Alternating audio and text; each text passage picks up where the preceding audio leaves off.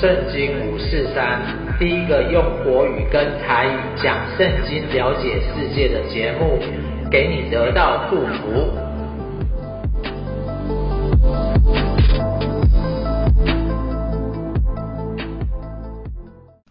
亲爱的朋友，你好，欢迎你来收听圣经五四三。我前两天看到一本书啊，它叫《失智可以预防，更可以治愈》。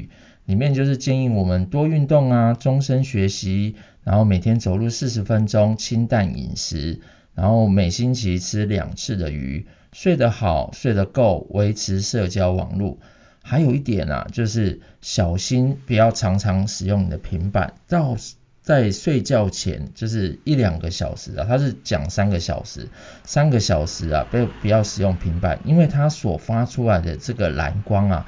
会让大脑以为是白天，其实以前是没有日光灯的，后来才有这个日光灯，这我们都知道，爱迪生发明的嘛。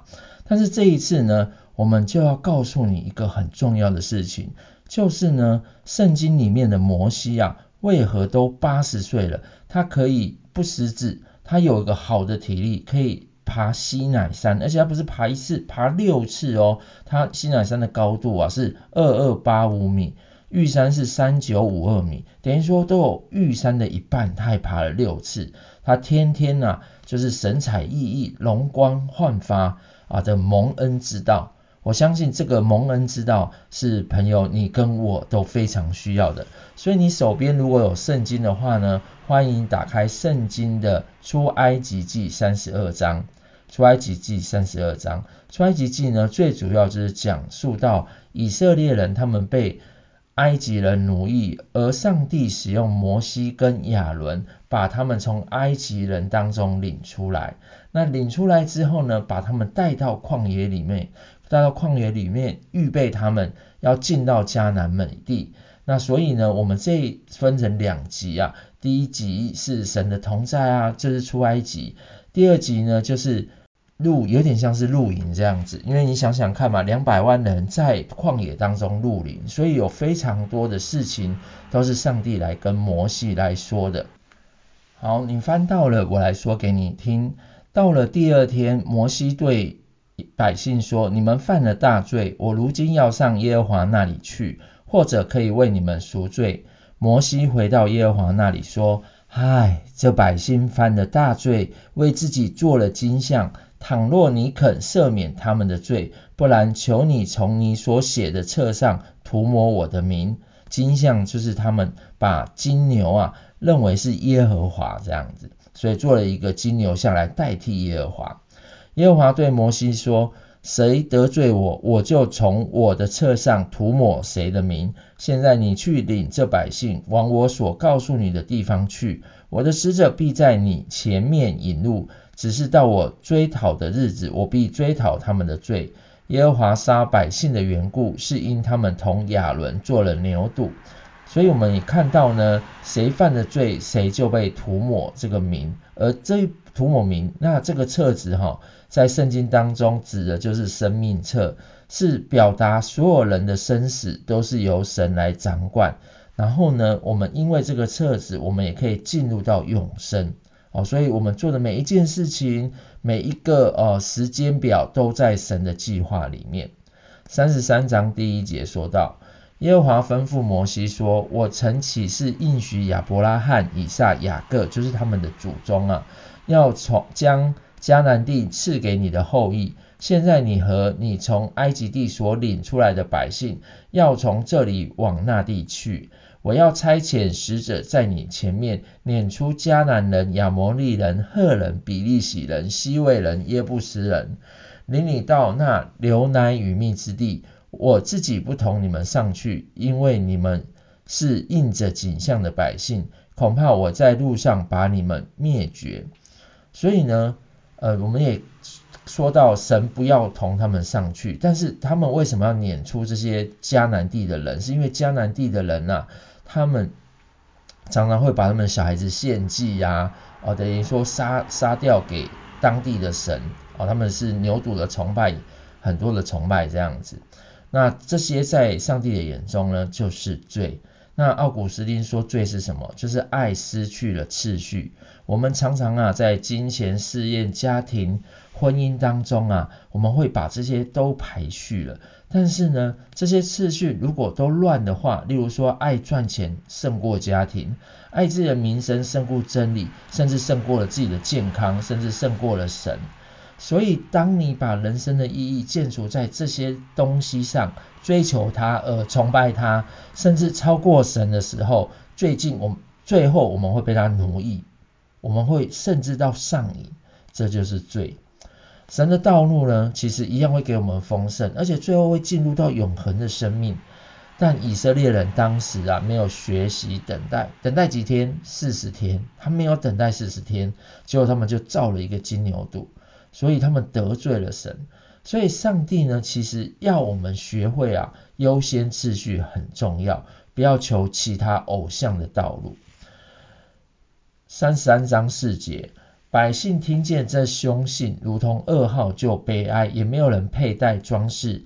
耶和华对摩西说：“你告诉以色列人说。”耶和华说：“你们是印着景象的百姓，我若一霎时临到你们中间，并灭绝你们，现在你们要把身上的装饰摘下来，使我可以知道怎样待你们。”以色列人从住何烈山以后，就把身上的装饰摘得干净。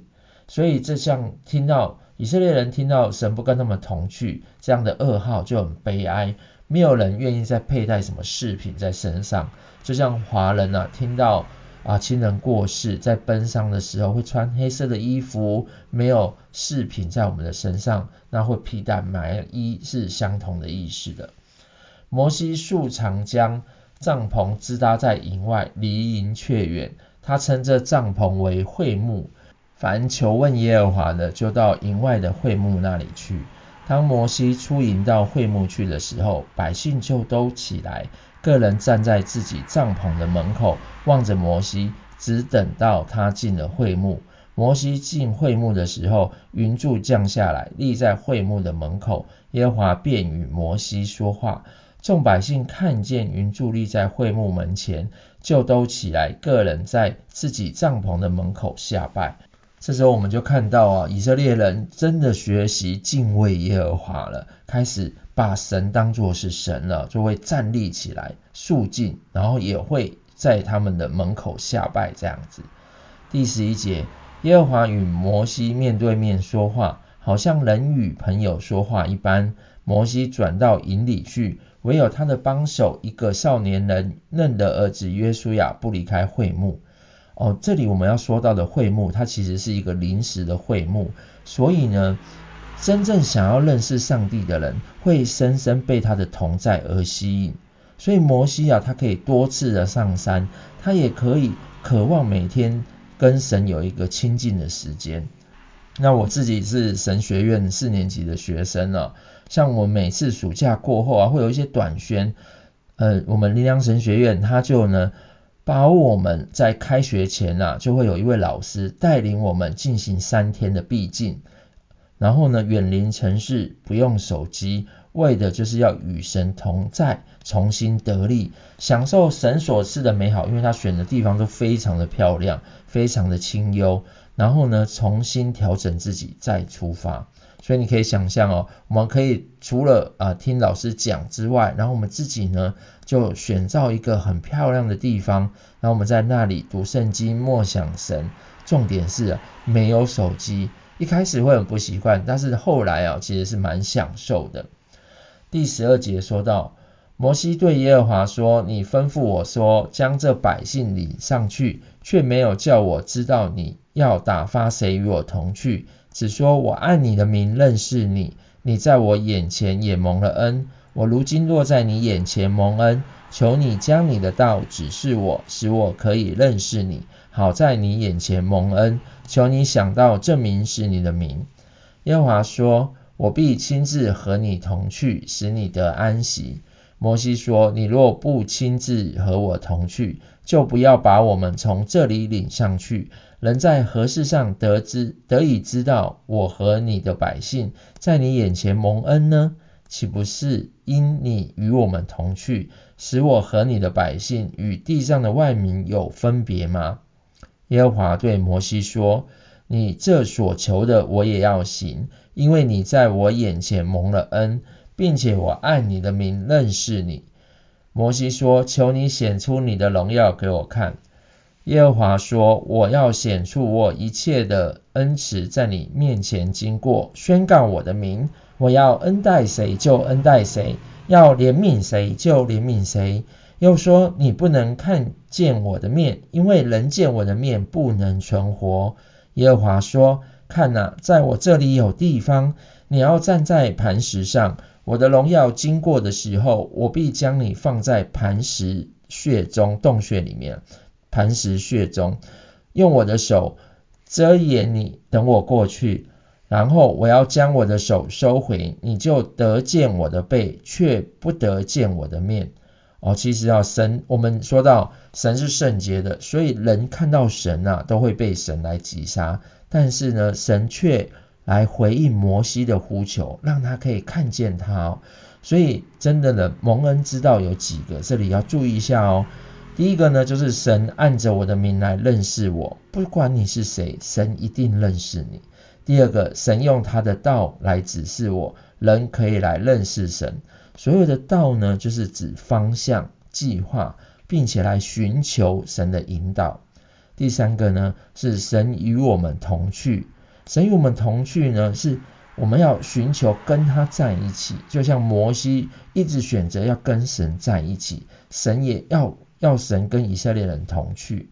然后再过来，第四个是使我们的安息。这里的安息啊，不是指安息日的安息休息而已，这里是得着应许的安息。这个字啊，其实有安置，有时候会指安静，所指的呢，都是安居在上帝应许的这个状态之中，走在上帝的祝福里面。第五个呢，其实啊，你看。摩西其实非常聪明，他知道他得蒙上帝的这个恩宠啊，所以他就得寸进尺，竟然要求上帝，求你显出你的荣耀给我看，来寻求真的是跟上帝有一个很亲密的关系。我相信啊，有时候我们在灵修的时候，有时候我们在做一件事情的时候，我们常常没有办法持之以恒。但是呢，只要这个时候你。带着一个渴望见到上帝的面，我相信上帝会亲亲自亲自的来吸引你，亲自的来享受与你的同在，然后你也可以享受他的同在，然后他每天早上吸引你，那你就会真的不管在运动当中啊，读神的话语当中，做每一件事情中享受到神的同在，其实你是一件很幸福的、很开心的一件事情。第三十四章的第一节，耶和华吩咐摩西说：“你要凿出两块石板，和你先前所摔碎的那板一样，其上的字我要写在这板上。明日早晨你要预备好了，上西乃山，在山顶上站在我面前，谁也不可和你一同上去，片山都不可有人，这山根也不可叫羊群、牛群吃草。”所以牛羊人都不能上去啊！摩西自己上山六次，我们就说了，玉山的一半诶，玉山的一半怎么爬得上去？那真的是不是开车啊，是走路上去哦。好，第四节，摩西就凿出两块石板，和先前的一样，清早清晨起来，照耶和华所吩咐的上西乃山去，手里拿着两块石板，耶和华在云中降临。和摩西一同站在那里，宣告神耶和华的名。耶和华在他面前宣告说：耶和华耶和华是有怜悯、有恩典的上帝，不轻易发怒，且有丰盛的慈爱和诚实，为千万人存留慈爱，赦免罪孽、过犯和罪恶。万不以有罪的为无罪，必追讨他的罪，自父及子，直到三四代。摩西急忙伏地下拜，说：“主啊，我若在你眼前蒙恩，求你在我们中间同行，因为这是印着景象的百姓。要求你赦免我们的罪孽和罪恶，以我们为你的产业。我们这里看到摩西终于见到神的面，他也说到他自己的这个属性，也就是性格，丰盛的慈爱和怜悯跟荣耀，荣耀呢就会使人成圣，成为圣洁。所以呢，有时候那个不轻易发怒啊，是指神长长的吸了一口气才开始发怒。哦，这其实我们要学习，像有时候我们真的怒气啊，马上就冲出来，有时候我们要发怒以前呢、啊。其实就要长长的深吸一口气，所以你知道哦，所以上帝呢，其实多次的来跟摩西说到他是谁。第一次他说我是亚伯拉罕、以撒、雅各的上帝；第二次他说我是自有拥有的。所以呢，我们可以看到神啊，其实多次的启示他哦，不管是荆棘的火火焰啊，荆棘中的火焰，或是这个云火柱，甚至到西乃山的云彩。最后真的是见到上帝的荣耀，所以你看摩西上山下山，上山下山，其实啊每一次都是为了见着神的面，所以摩西对神的渴慕是非常的深的，非常的想要见到这位神的，因为他知道这个神跟他过去在埃及这些神像啊，哦牛头像、呃鹰的像，甚至人的像都不一样，他是可以亲身经历的。而且是可以对话的，好，所以他一直很渴望见见神的一面。那这次呢，他终于见到了。第十节，耶和华说：“我要立约，要在百姓面前行奇妙的事，是在遍地万国中所未曾行的。在你视为的外邦人就要看见耶和华的作为，因我所向你所行的是可畏惧的事。”我今日所吩咐你的，你要谨守。我要从你面前撵出亚摩利人、迦南人、赫人、比利洗人、希未人、耶布斯人。你要谨慎，不可与你所去的那地的居民立约，恐怕成为你们中间的网罗。却要拆毁他们的祭坛，打碎他们的柱像，砍下他们的木偶，不可敬拜别神，因为耶和华是忌邪的神，名为祭邪者。只怕你与那地的居民立约，百姓随从他们的神，就行邪淫，祭祀他们的神。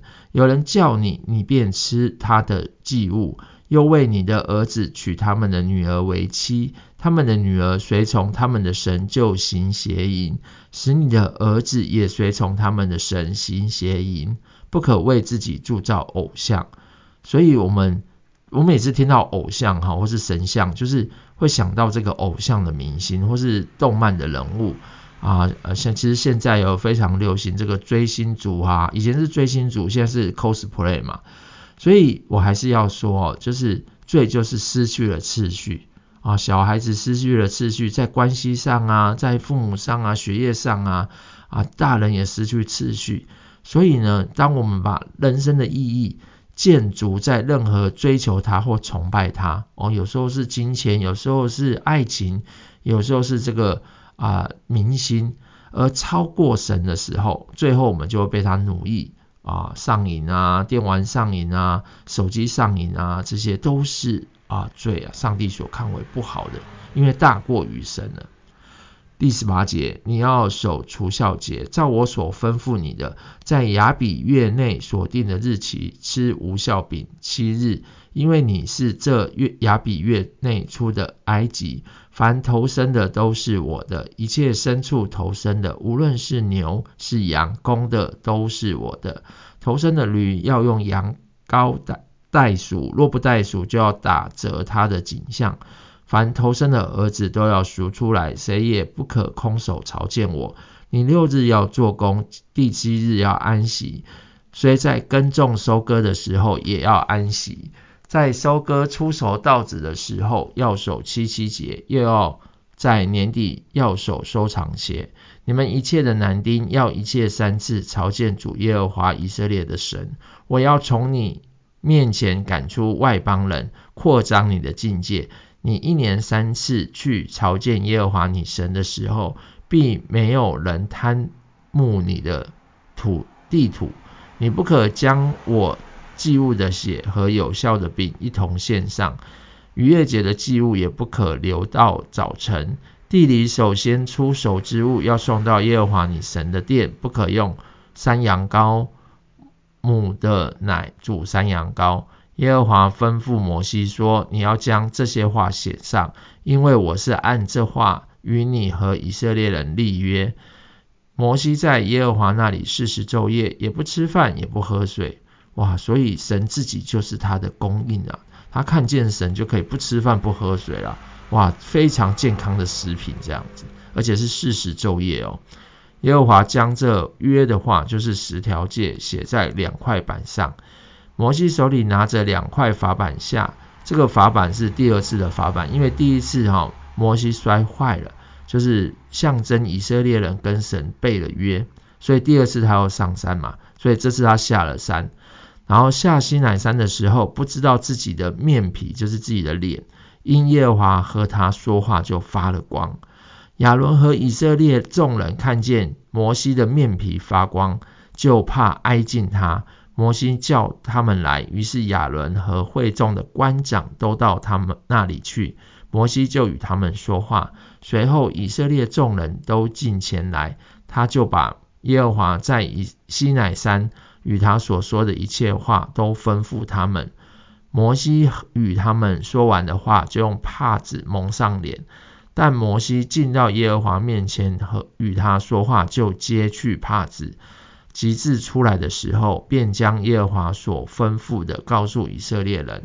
以色列人看见摩西的面皮发光，摩西又用帕子蒙上脸，只等他进去与耶和华说话，就揭去帕子。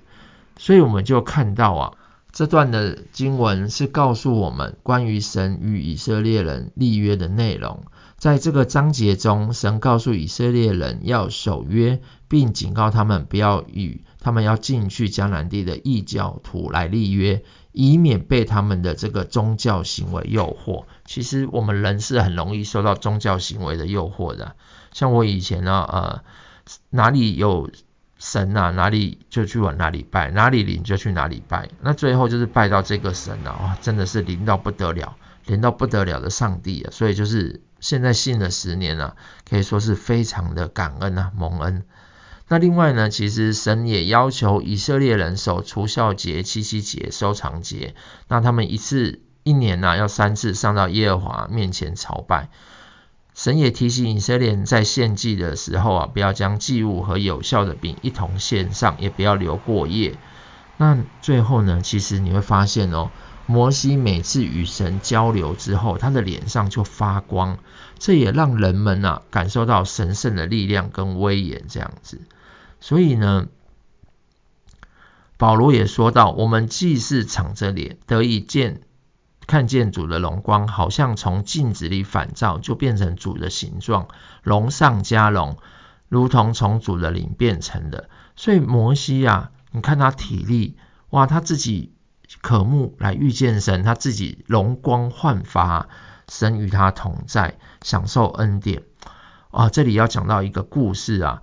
啊、有一个叫有一个女生啊，叫颜信珍啊，她有上真情部落格，她这个真情部落格的名字叫无债人生，没有债务的人生哦。但是呢，她从小哦就喜欢追求这个一贯道的这个气氛，所以很奇妙的是，她跟她先生啊，哦都是一贯道认识的。那她先生呢，他是一贯道的师傅，他妈妈是一贯道的点传师。他们两个结婚之后呢，就去泰国哦，去泰国去宣传这个一贯道这样子。那其实呢，很多时候这个佛堂啊规定都非常的严苛。那他们去到泰国的时候，去弘扬佛法的时候，他会发现，诶，他们每次帮人家这个消灾解厄啊，却每次这个都要还，都怕这个冤亲债主来找他们，他们自己也非常的害怕。然后呢，他们妈妈，对他们这个金钱的控制又是非常的严，所以他们自己啊就产生了这个离教、离开这个一贯道的这个念头。可是这个妈妈却啊掌控他们的经济，哦，跟他们讲说，哎，任何人就不要一贯道的朋友，通通都不要帮他这样子，然后让他们自动回去找妈妈。后来他们自己呢就想说啊，那他们就靠直销来赚钱。想不到呢，你知道吗？刷卡直销就是刷卡囤货啊，囤了一堆货，努力还债啊。他们想要努力还，可是卡都刷爆了，他们的生活也真的不晓得要怎么办。后来啊，就有人把福音传给了他。他他本来那个是严小姐啊啊严严信珍，他那时候想说，那不然去做个保险好了。那个保险的业务员听到他生活这么的惨，他想说，你现在不是来做保险的时候，你先来信耶稣比较重要这样子。后来他就进到教会哈，他进到教会的里里面呢，他里面就讲到两个原则哦，我这里讲一个，另外一个你们自己听哦。第一个原则就是不可以再去借钱了，什么事什么人都不可以借。那上帝也很奇妙哦，竟然呢真的派了一个园长。帮助他，让他小孩子幼稚园费啊都不用缴了这样子，然后让他小孩子可以读幼稚园。然后后来他又讲到了他先生中风啊，中风啊，那那时候脚也不能动啊，人也不能说话，但是很奇妙哦，上帝的祝福临到他现身，现在是可以走路，可以说话，而且说话非常清楚。